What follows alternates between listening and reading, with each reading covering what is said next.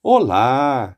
É um privilégio compartilhar a palavra de Deus. O nosso tema hoje é Jesus, o Verbo da Vida. Na primeira carta de João 1, 1, lemos: O que era desde o princípio, o que ouvimos, o que vimos com os nossos próprios olhos, o que contemplamos e as nossas mãos apalparam a respeito do Verbo da vida verbo e vida, conforme o dicionário online de português disse-o, verbo, segundo João, a segunda, da, a segunda pessoa da Santíssima Trindade, encarnada em Jesus Cristo. No princípio era o Verbo, e o Verbo era Deus, e o Verbo estava com Deus. Vida, o que define o organismo do seu nascimento até a morte.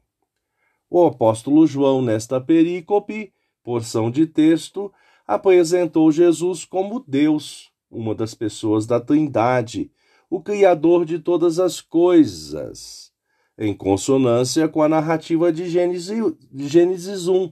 No princípio, Deus criou os céus e a terra. Acrescentou: E a vida se manifestou, e nós a vimos, e dela damos testemunho, e anunciamos a vocês a vida eterna que estava com o Pai e nos foi manifestada. O que vimos e ouvimos, anunciamos também a vocês, para que também vocês tenham comunhão conosco. Ora, a nossa comunhão é com o Pai e com seu Filho Jesus Cristo. O apóstolo ressaltou que a vida eterna que estava com o Deus Pai nos foi compartilhada em Cristo Jesus essa mensagem salvadora precisa ser compartilhada para que outros ouçam, recebam a vida eterna e participem também da comunhão com o Deus Pai e com seu, e com seu Filho Jesus Cristo. Finalizou o apóstolo.